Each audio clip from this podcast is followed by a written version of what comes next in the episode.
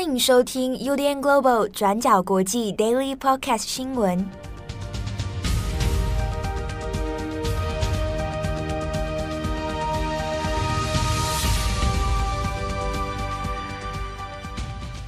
Hello，大家好，欢迎收听 UDN Global 转角国际 Daily Podcast 新闻。我是编辑七号，我是编辑佳琪。今天是二零二二年四月十一日，星期一。好，那星期一呢，我们今天会分大概三大项的新闻。第一个还是会来更新一下乌俄的情况。那第二个呢，会谈法国大选的第一轮投票的结果。那第三个，我们会看一下巴基斯坦现在的政局动荡问题。好，那第一个，我们先来看一下乌克兰跟俄罗斯哦。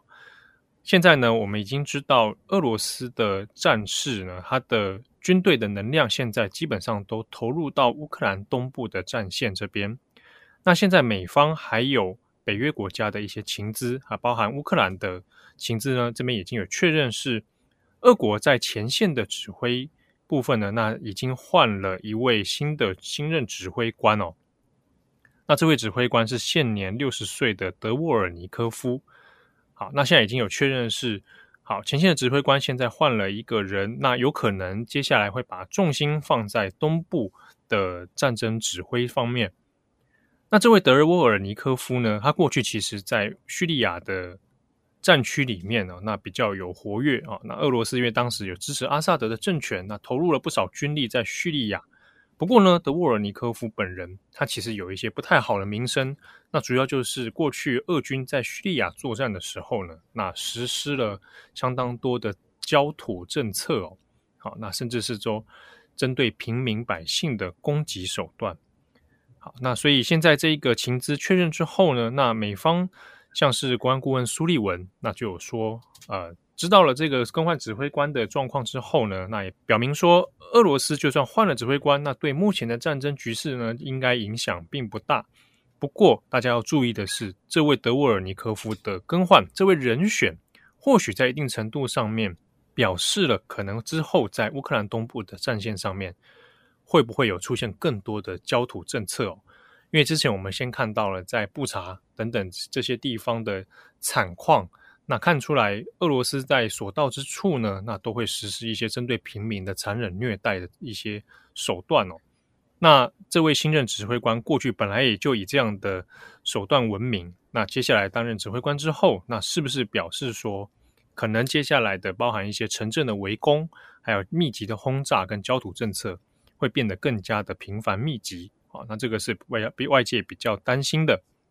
好，那我们看一下，俄军现在在周末的两天的时候呢，那仍然有持续炮轰乌克兰的东部城镇，那之中也包括了机场，还有一些火车站啊。所以现在已知在火车站的几个炮轰地点里面呢，那也有出现许多平民身亡的消息。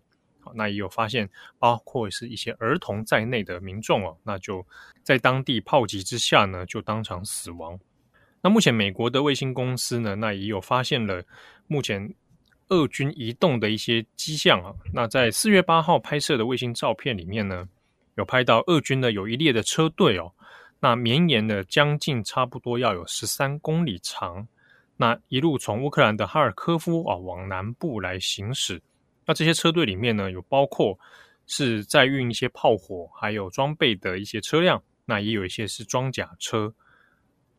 那欧美呢的相关情资有指出，那目前已经确认哈，俄军在北部撤离之后呢，基本上就会把战线往东部跟南部方面来做转移。也可以预期的是说，在乌东的地区，那比如说卢甘斯克等地哦，顿内茨克等地，那都会有战争不断激化的可能性。所以在当地的平民呢，现在的撤离行动也不断的在扩大当中。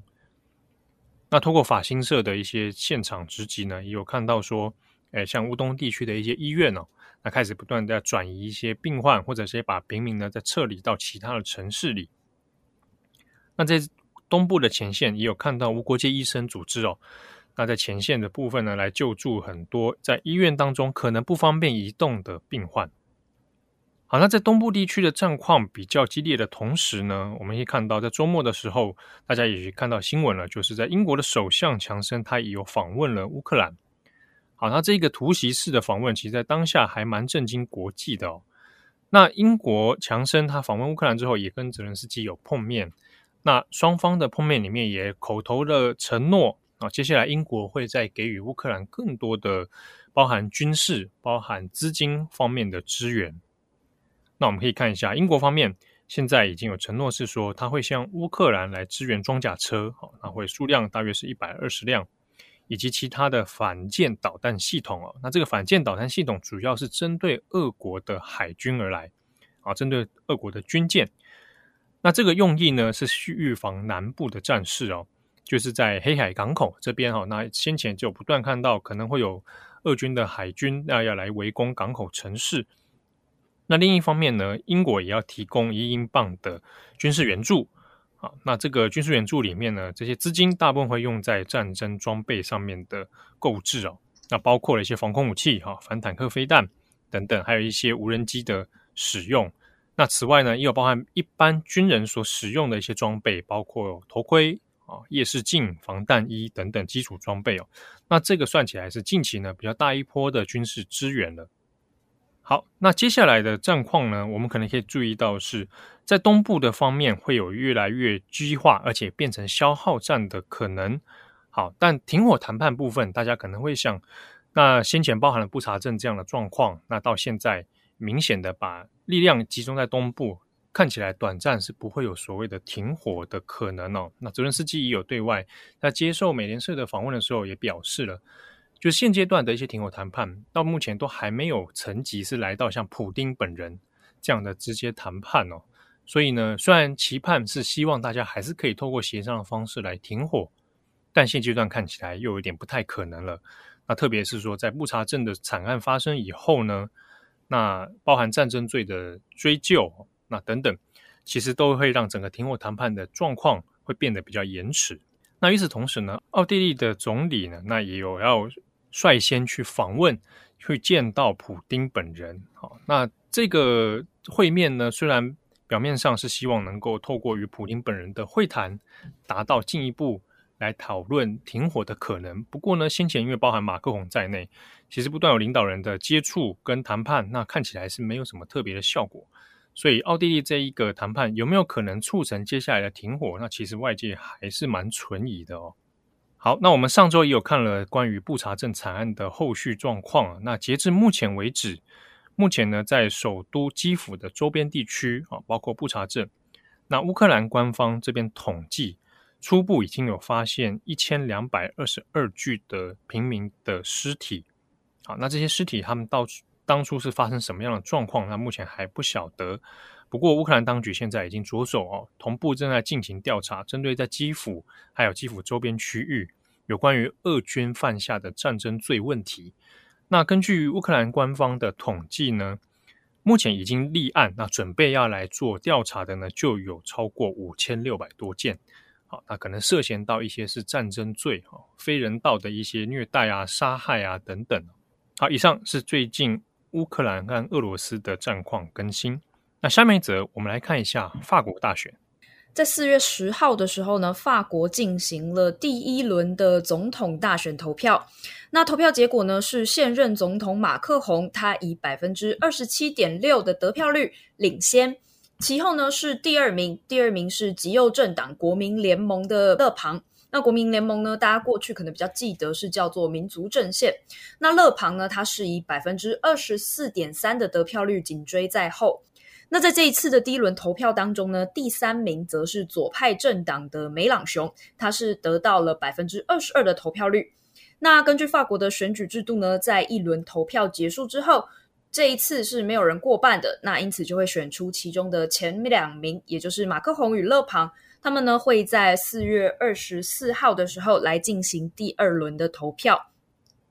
那目前呢，看起来的这个结果，其实呢，马克宏他的得票率是比选前 IFOP 他们所做的这个预期的民调是还要来得低的。勒庞则是拿到了比预期还要好很多的票数，那他也顺利的进入了二轮。因此呢，在这一次的选举当中，很多人也在观测的事情是，勒庞他虽然过去是以极右翼的立场，并且呢，也在二零一七年的法国总统大选当中，是以将近二比一的票数惨输给马克宏的。当年的总统大选，他也一样跟马克宏进入了二轮对决。那马克宏当年的得票率是百分之六十六，而勒庞呢，则是只有百分之三十三。所以很多的人呢，都在观测说，这一次勒庞他有没有可能在大选当中翻盘。那虽然整体而言呢，目前各大民调公司啊，或者是媒体的评论，都还是认为说马克宏他在二轮投票获胜的几率是比较大的。那但是呢，也有很多媒体都提出了分析来讨论说，为什么这一次勒庞他可以这么顺利的翻盘，而且再一次的进入二轮当中。例如呢，CNN 他们就认为说呢，勒庞他在这一次的大选当中主打的是经济民生议题，特别强调的是现在在面对这个战争，那法国本身呢，自己国内也有严重的通货膨胀，还有燃料上涨等等的这些问题。那这个选题策略呢，同样也是针对过往比较是近似于他的支持者，就是蓝领阶级、工人等等，他们会比较关心的这些民生议题。策略呢，也被认为是操作的相当成功。而除此之外呢，《卫报》他也提到说呢，玛丽勒庞他自从在二零一七年的选举失利之后呢，他就不断在自己的形象操作上开始刻意去淡化过往自己反移民这些强烈的政策形象。例如说呢，最近勒庞他就释出了自己与一名戴着头巾的穆斯林女孩拍照的照片。那并且呢，他也曾经表态说自己是谴责这次的乌俄战争的。那他甚至呢也表态支持说可以开放的乌克兰难民进入法国。许多媒体都提到这一次的这一些政策立场以及表态，是想要跟另一个极右派的候选人泽穆尔来划清界限。德国之声也认为呢，这一些玛丽勒庞在积极打造的这个新的形象措施呢，其实呢，就是为了要让自己跟过去的这些极右派来稍微产生一些区别哦。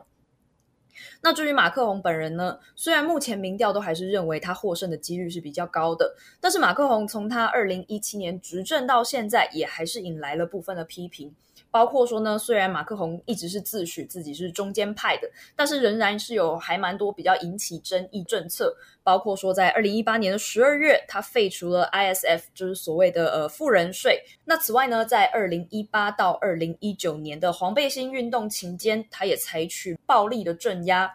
另外呢，则是在二零二一年的时候，马克宏他也提出了大幅扩张警察职权的整体安全法等等，因此呢，也惹怒了很多他原本的支持者。那此外呢，他也被不少媒体评论为是他原本只说自己是中间派，但实质上呢，在许多政策方面都可以看到他是相对右倾的立场。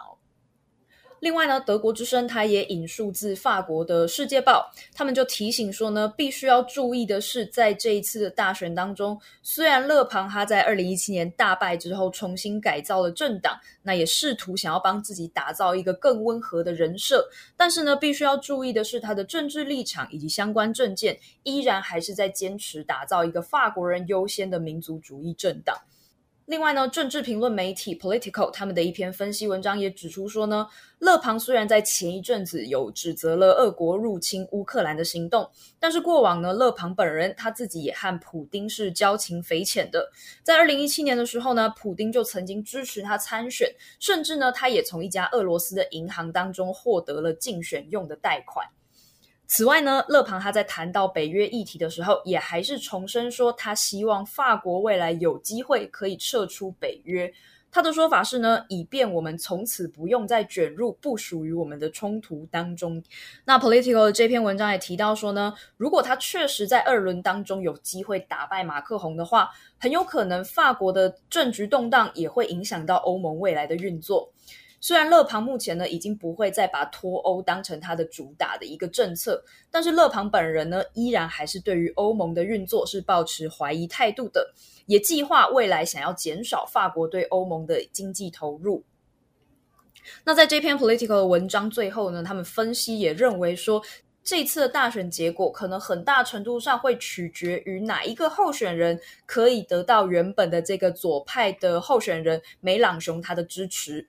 梅朗雄呢，他在第一轮当中是以百分之二十二的票数排名第三的。至于梅朗雄本人呢，他已经有呼吁说：“哎，支持我的选民，请你不要支持勒庞。”但是呢，很微妙的是，他也没有说希望大家可以把票转给马克宏。好，那这一次的具体的选举结果呢，会在四月二十四号来进行这个第二轮选举。那后续有其他的消息更新，我们也会在 Daily Podcast 当中替大家做后续的补充。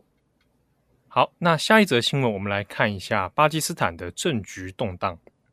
在四月十号的时候，巴基斯坦总理伊姆兰汗遭到呢国会通过了不信任案的罢免提案，并且通过。那接下来呢，巴基斯坦准备呢会在周一选出他的继任总理。那伊姆兰汗呢，他原本出生于这个巴基斯坦的板球国手，那当时呢是非常受到全国的人民欢迎的。后来呢，他在运动员的生涯退休之后，开始投入了政治。而在二零一八年的时候，大选当中呢，他就以一个呃民族的运动英雄这样子的形象，打败了巴基斯坦常年执政的两大家族，分别呢是谢里夫家族还有布托家族各自的候选人。不过呢，从二零二零年开始，也是因为受到疫情的影响的关系啊，巴基斯坦呢开始经历了严重的通膨问题，甚至呢一直到去年十月的时候，通膨率一度来到百分之九。而在当时呢，反对党就开始指控伊姆兰汗他的政府的一些经济对策对于改善社会完全没有帮助。而在这一次的不信任案当中呢，巴基斯坦的国会总共有三百四十二席，其中呢有一百七十四席是投票支持这个不信任案的。那伊姆兰汗呢，他也成为了从一九四七年巴基斯坦独立以来第一个因为不信任案而遭到罢免的总理。目前外界一致认为呢，这一次的反对派领导人谢巴兹·谢里夫，他很有可能会在星期一的稍晚当选新任的巴基斯坦总理。在这一次的这个罢免案之外，还有一个消息，就是根据《卫报》的一篇报道，有指出说呢，虽然在星期六的时候，伊姆兰汗已经正式遭到罢免，但是呢，有一些知情人士他们就透露了消息说，在罢免投票开始之前，伊姆兰汗他曾经威胁要实施戒严令，并且表示他拒绝将权力移交给反对派。在这份报道当中呢，引述了多个匿名官员，还有一些反对党的人士的说法。指出呢，伊姆兰汗他在不信任投票之前，曾经想要解散议会、重新选举，并且呢，声称这个不信任案是受到外国阴谋的影响。而在当时呢，伊姆兰汗的执政政府甚至还对反对派发送了讯息，内容呢叫做“戒严或选举，端看你的选择”，就是 “Martial law or elections on your choice”。意思就是说呢，他很有可能会发动这个戒严来影响这一次的选举。那但是当时呢，他的这一些具体的行政措施就遭到了最高法院以违宪的理由驳回。伊姆兰汗的政党也把投票时间整整推迟了十四个小时。那根据当地的媒体说法呢，在当天晚上，伊姆兰汗他会见了陆军参谋长巴杰瓦将军，但是呢，陆军参谋长这位则是直接告诉总理说：“你必须要接受你的命运，并且停止干预投票。”